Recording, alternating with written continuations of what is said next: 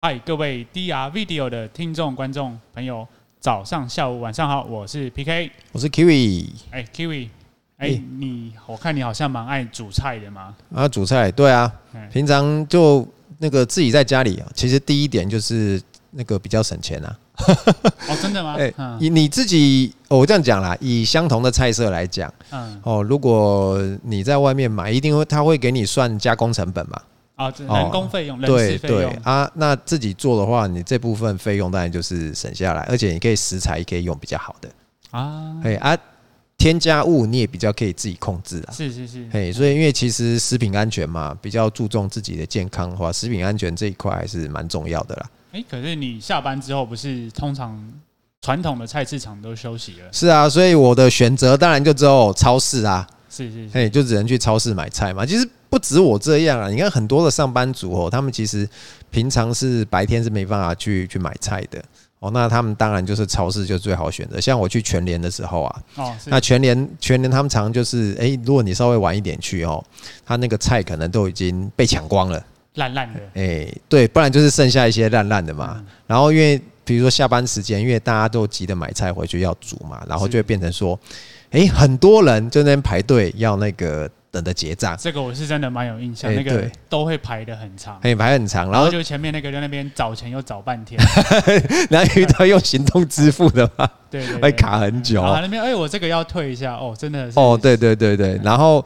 这个时候在全联，他们不是大家应该都知道会有一个很很奇特的现象，他就会广播，是。请支援收银。哦哦，哎，开开码分流分流，对对对，要分流，因为他可能哎，我现在因为因为全联的营业那个。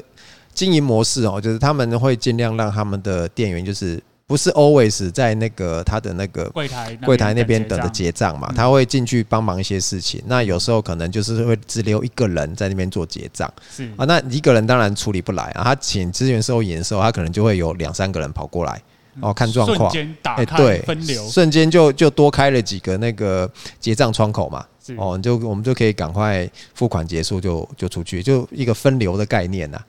哎，那这个刚好也和我们今天主题是非常有关系的哦。对对对，我们今天的主题就是哈，哎，怎么样在我们的那个区块链里面提升它的效率哈？因为我们有讲到那个区块链，它有所谓的那个区块链三角哦，不可能三角。哎，区块链不可能三角。第一个就是它的性能嘛，可扩充性。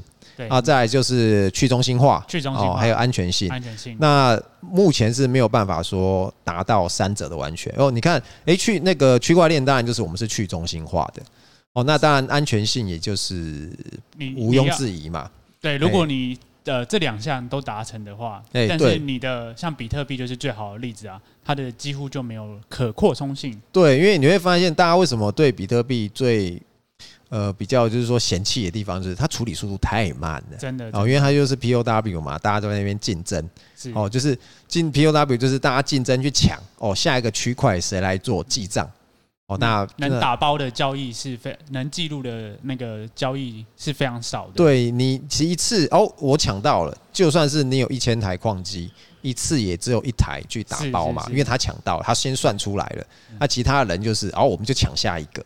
哦，变成说，哎，其实它的效率是没有这么的好。虽然虽然有很多人在帮你想要做这个呃打包的工作，但是对，就只能有一个胜出者。对，即即使你增加了很多的呃 server，增加了很多的矿机，哦，增加了你的那个硬体，而你数量是你算力是提升了，但是你的处理速度其实并没有会变快。先天限制啊，对，这先天限制。那那我们现在就是哎，利用一些方法、一些技术上的手段啊，怎么样说？我们让他说，哎，一样的链哦，一样的矿机数，但是我们可以让它的处理速度增加哦，让它效率变好。要怎么请资源收银呢？哎，对，请资源的，其实就是从这种请资源收银的那个概念，我们叫做分片，哦，就是让它这样子去去做一个呃增加效率的工作。简单的讲，就是比如说。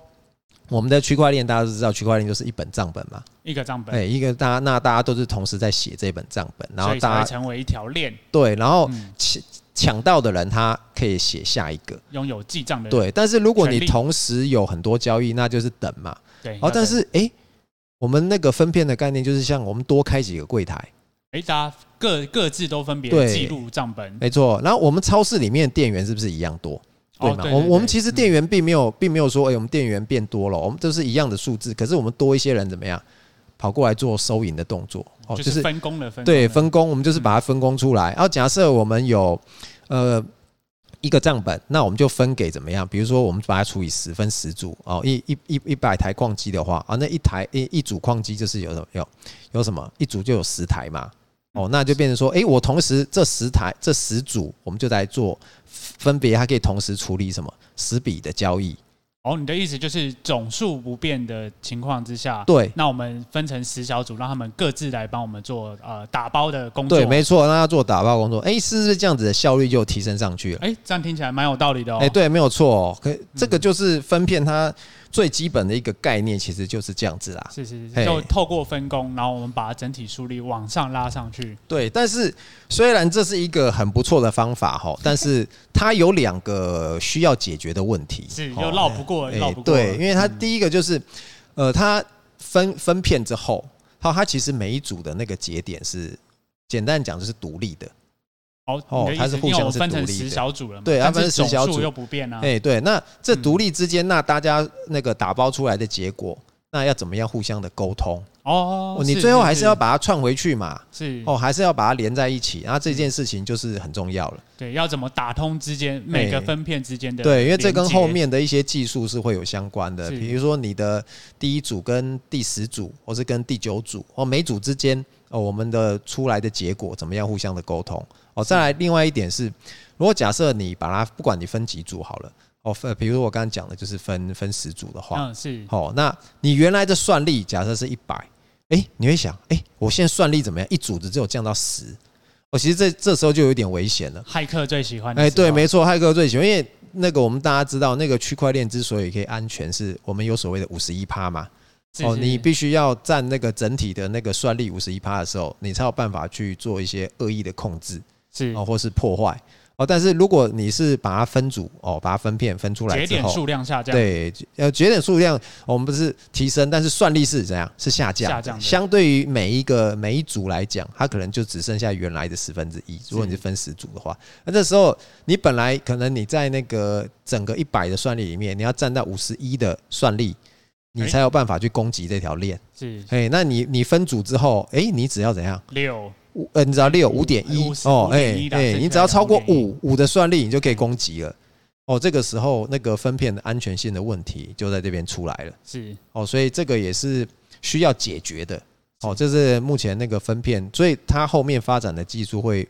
着重于在这个两点上面，是这一定要解决的啊。对对对对对，然后而且我们可以按照那个分片哦，它有不同的形态，它有很多种，哎，对，它有很多不同的三种不同的分法哦，不是说呃，虽然说我们刚刚比较简略，就是讲说把它分十组节点，可是哎，你这种分也怎么分哦？它有很多种，你要怎么切？对，它有什么样的方式可以去切？那当然最简单的方式就是。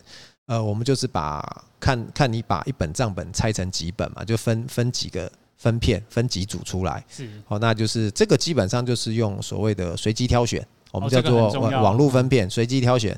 哦，一样，我们刚才讲，假设你是一百台来讲，哈，我们就呃随意挑哦，随意分个十组哦，你不见得每一次都是在第一组哦，那就是随意随意挑，然后你看被分配到哪一组里面去做计算。应该说，这个最重要的就是，如果你都是固定的话。哎，那骇客就很好去攻击你啊，因为你就是固定。是像有时候我那个听音乐的时候啊，嗯，我都会选那个随机播放。哦，随机播放，对对对。但我后来就发现，哎，怎么每次开头都是那一首歌？哎，你真的有开到随机吗？这这这这这，他所以其实这个随机并不是真的，就是它只是号称的随机。哦，没有这么稳稳固，就是。是啊，所以在这个来讲，就是你一定要是真的随机，不能轻易让人家知道你的。呃，譬如说你的规律啊，或者是这是谁，所以在这样的情形之下，这个安全性就会比较有效率的上升一点。是是，好，嗯、那我们还有一种那个分片哦，这是分组方法，我们叫做交易分片。哦，是，哎、欸，交易分片它它的就不是说呃，我们随机把矿机去做分组，它的意思是说，呃，我们每一笔哈，它的交易，因为基本上我们是每一个区块链是在做一个数学题嘛，在做计算，所以我们会有所谓的那个哈希值。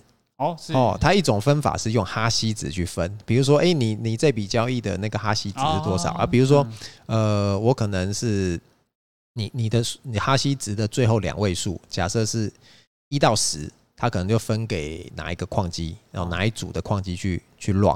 这就像有点像那个身份证的一号和二号的差别嘛？啊，对对对对，对，对，就把你有效率的分开啊，把它分开，然后你就会到不同的那个呃分片里面去做去做计算，然后去做你的那个交易的打包。哎，那当然这个是针对传统的那个 UXTO 的账本，哦，因为它是比较它是比较单纯、比较简单的，所以它是用这种分法啊。啊，另外我们现在大家都比较使用比较先进的账本，叫 account 账本哦。那如果是在 account 账本的话，那因为它基本上是会有所谓的地址哦，你的地址就是一连串的代码，那他就按按照地址去去进行他的那个分，他怎么样去分？哎，这个地址可能就是分分到哪一个去做哪一组的那个呃分片去做，哦去做计算，就把它。你的意思就是说，就是其实就是你的地址就跟着你的分片是。当然，这里可能也是有一些随机性，但是这样我们就可以去追踪那个账户。对，它它会有个规则啦，哎、嗯，这个是它的方法。哎，那再来还有一种就是叫做状态分片，是哦，状态分片它就比较简单一点，它就是呃，因为我们区块链上面资料有这么多哦，它如果我们要减少每个节点的负担的话，我就把这些资料怎么样？我不需要说每个节点我都要有完整的一份资料，我把它分散。哦，我可能是完整的那个资料，假设跟刚才我们举例一样，一百的话，我们可以把它分十组的话，那每一组的节点，我们只只需要拿到十的资料，我们这个链就可以 run 起来了，就不用记那么多了啦。哎，对对对对对，所以但是这这种分法的话，就必须是说，他他因为。他比较担心的是，万一哈我其中有一组资料有缺失，或是有什么失误的话，你整条链可能就乱不下去了，装不回来。哎，对，装不回来哦。哎，你拆开之后装不回去哦。那所以他们会要做那种，就是不管是节点啊，或是整条链上的那个备份哦，不然的话你就没有办法说把它那个万一出现状况的时候，你有没有办法把它救回来。是，其实这些都还是很多的呃数学的题目，或者是逻辑的题目。是是，那那其实这个分片哦，到最后呢，那个因为刚刚讲了有安全性的问题哈，那其实他们最重要的事情是，它的确是一个很有效的，可以去提升它那个效率的方法哦。所以它后面，但是问题是，哎，我们算力下降啦，哦，那这样子就是会有一些安全性的问题，刚刚讲会提升，所以就会很着重于后面的那个验证。验证技术，嘿，它的一些后续的防范，你要怎么样？呃，彼此的沟通、通讯跟那个验证的技术，各个分片之间的沟通，对，你要怎么沟通？然后你要有什么样的安全机制来验证？哦，你这笔交易是不是这笔打包是不是合法的？然后它没有出现错误，哦，避免造成你整条链被攻击或是被瘫痪。这听起来好像其实问题其实虽然有一个呃很好的愿景，但是问题好像也蛮多的嘛。对对，不要像那个币安币安链一样哈，哎。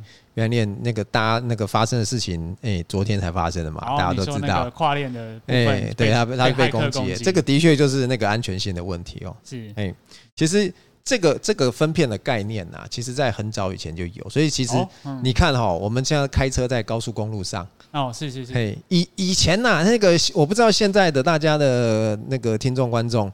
有没有经历过所谓的那个收费站的时代？哦，你是说现在都 ETC 了嘛？有个小姐在那边，然后你要减速，然后对，你要给她，你要缴，你可以走现金，你给她现金，对对，然后或者说你给她回数票，是，或者是你是大客车有大客车的对专属，所以其实你会看到，它其实就很像是一个那个分片的概念。我们我们那个国国道国道就是这么宽，嗯，好，那但是我们要缴费，好，他所以他怎么样？他把那个。最多的就哎，没有没有回数票的就走现金道嘛，有回数票就走就就走那个回数票，嗯，然后他又会按照那个车种去分啊，有大客车啊、小客车啊，还有甚至货车。对啊，这样也很有道理，就大家不用挤在同一个车道。对，这样子会比较有效率嘛。嗯，对。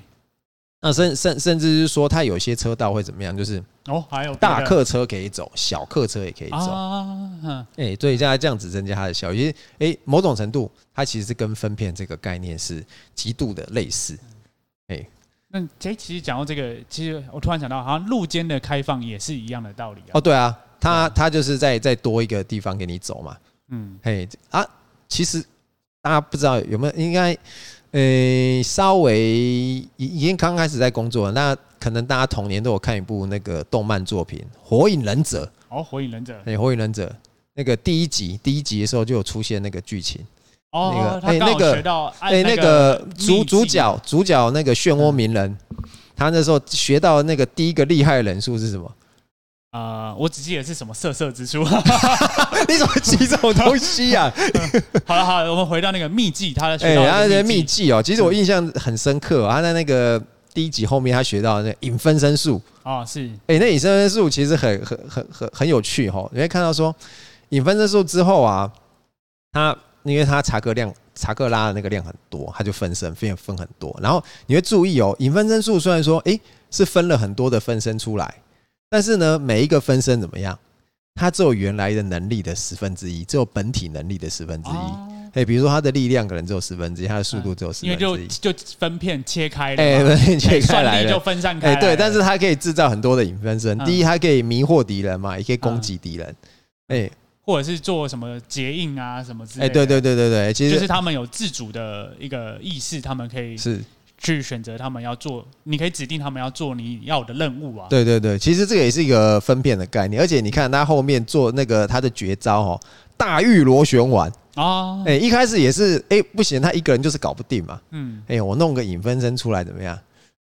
把螺旋丸稳定住，他 就可以可以完成那个螺旋丸这个忍术了嘛。所以它并不是一个假的分身去迷惑敌人。对对，它是它不是一个幻影，它实际上是是有作用。我没有想到说，哎，怎么 在那个动漫作品里面也有那个分身的概念？其实这个概念很早就出现。哎，没错，它很早就出现了。哎，甚至其实呃。如果从那个实际啊，实际上现实生活中哦，还有一个地方又有用了一个这样的例子。哦，分片哈，对，那个你有去过纽约吗？纽约没有，没有哈，就是大家都知道纽约是那个美国最繁华的城市，嗯，哦，车水马龙的，所以那个。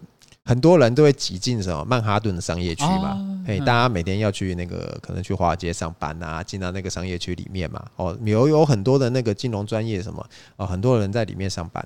啊，大家往里面冲的时候，就会发生什么事情？一样塞车，塞车，对，塞车。嗯，哦，大家因为美国人又喜欢怎样？开车上班，因为他们地大，所以对他们，因为他们他们其实美国人他们是不喜欢住在都市里面的。哦，是。哎，跟台湾人不一样，嗯，因为我们觉得住住在都市里面是方便，他们喜欢住在市郊，嗯，他们就是说，哎呦，市郊的环境比较好啊，空气比较好啊，然后也不会那么的嘈杂。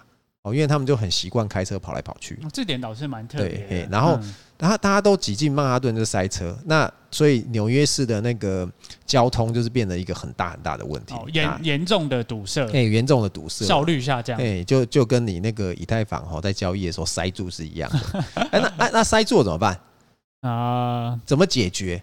嗯，我想应该还是和那个道路的使用有关系。对对，就要分片。你看哈，它其实。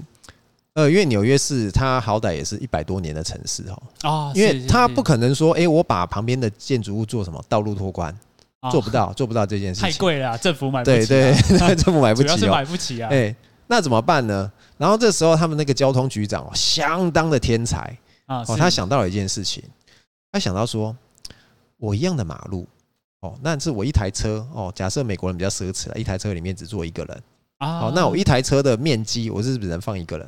是，好，那我在这么塞的情况之下，我我能放几台车？没能放几台吗？是啊，是啊。那如果我把相同面积，我把它换成自行车，我把它换成行人，嗯，哎，是不是我可以容纳的那个人就变多了？单位单位，哎，然后单单位单位面积，我可以容纳的人就更多了嘛？嗯，哎，他的思路其实很有趣哦。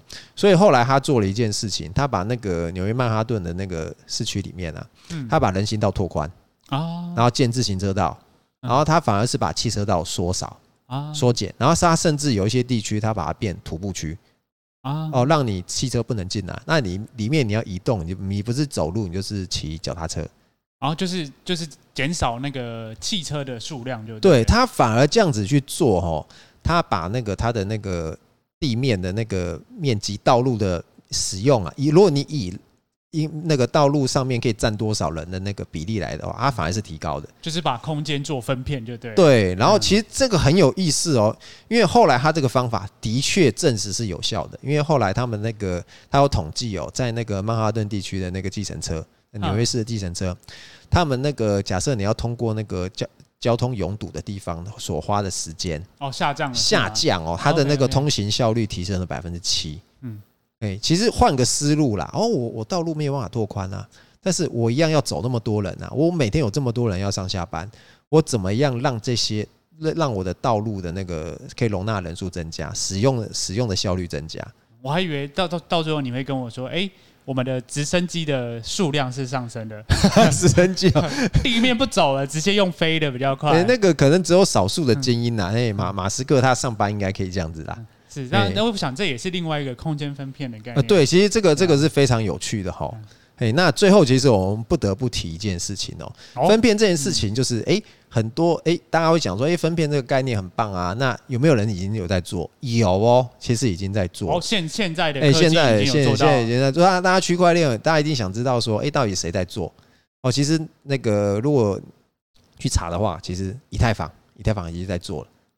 哎，他们已经在他们在提出分片嘛，因为大家也知道为什么之前的那个，比如说说前一阵子大家在封 NFT 的时候，大家抢 NFT 嘛，那那个时候大家要抢这笔交易，是不是想说我要先打包我的交易嘛？我就我给你钱，你东西快给我。哎，对对对对对，然后因为还有永设嘛，如果你只愿意付一般公定价的 gas 费，怎么样？你就排到天荒地老了嘛，你就抢不到了。是是，哎，所以就有人愿意花大价格哦去去抢。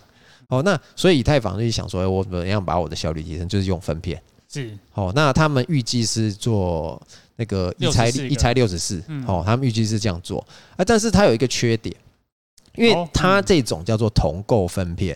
哦，哦，就是它怎么拆，就是它一样以太坊的账本去拆。哦，你能做的事情就是这样，是先就是先天限制就是这样。对，比如它它就很像是那个我们现在的那个 CPU。哦哦，你以前我们的 CPU 是单核的嘛？嘿，最早以前什么三八六、四八六啊，是哎五五八六 Pentium 啊这样子嘿。那后来现在大家是不是常常听到什么多核？哎，多核最早是双核嘛，然后又四核嘛，啊那个几核几核就一直增加。哎，但是你会看到它其实就是多了几个核心，但是他们怎么样？CPU 都在做一样的运算。哦，你的意思是指就是？它看起来好像很厉害，但其实只是分工下去。对，它就是把一样，我一样要处理这么多的计算嘛，但是我把它分散到比较多的那个核心里面去去做计算，所以让你感觉好像操作起来，哎，速度变快，速度变快，没错，没错。哎，这时候我就必须要讲，在坡卡链上面哦，嘿，我们常常在讲的坡卡，它就很不一样了。哦，有什么？这个它很不一样，它就是他们所做的叫做那个异构分片，异构分片，没错，异构分片，异构分片，你可以把它想象成它就是什么 CPU。加 GPU 哦哦，可能再加，为什么？因为 CPU 对于那个影像处理来讲，它是比较劣势，它比较弱一点的。所以呢，但是呢，但那个 GPU 来讲，它的那个设计架构不一样，所以它对于图形的那个运算来讲，它有它的优势。哦，这跟 CPU 先天的架构有关系。哦，那你是不是就可以处理不一样的计算工作？是。哦，那甚至其实以 CPU 来讲，大家可能。呃，如果有比较稍微了解一点的话，就是知道我们早期的 CPU 架构是所谓的 X 八六、X 八六的架构。嗯，哦，那现在又有所谓的 ARM 的架构，因为智慧型手机对，因为智慧型手机兴起之后，又有所谓的 ARM 的架构。哎，其实这这两种架构的 CPU 有什么样不一样的特点？就是呃，ARM 的架构省电。好，因为手机电池对，因为手机你能够带的那个电量就是这么有限嘛。但是你希望它长时间保持运作的话，因为我就想说，哎，我稍微牺牲性能一点，但是怎么样？我的重点是要把它做到很省电啊。嘿，但是在 X 八六的时候，因为我们都是那时候是主要是桌机嘛，哎，你就是插电嘛，我不担心耗电这件事情，因为那个你只要插着电，就电就会有来，火力就该吹了，对，效能吹到最大。所以你会发现说，哎。在那个破卡链上面，它其实是可以执行不一样的工作。嘿，我们就叫做那个平行链，异构分片啊，这个其实就是平行链的概念呐。哦，这个东西我们就留待到讲平行链的时候哦，再跟大家好好的，这个就更加有趣，对，好好的讲一讲哈。哎，所以今天呃，跟大家就是，哎，我们会常会在处于一个有限资源的情况之下，但是我们要处理很多事情。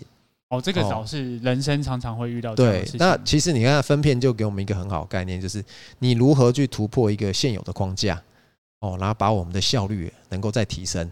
哦，其实在，在在做固定的资源之间之下，其实你你只要有不一样的想法，你就可以把事情呢，呃，做不一样的改变，可以让它更有效率。哦，就像是哎，你现在。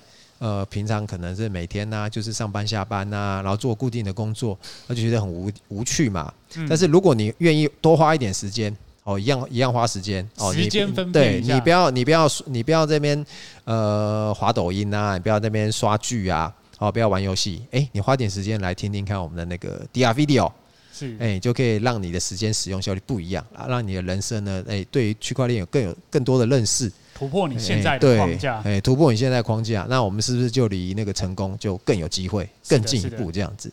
好，那我们今天的分享就先到这边，那下次有会有更有趣的东西分享给大家。OK，好，我们就到这边喽，再见，拜拜。拜拜。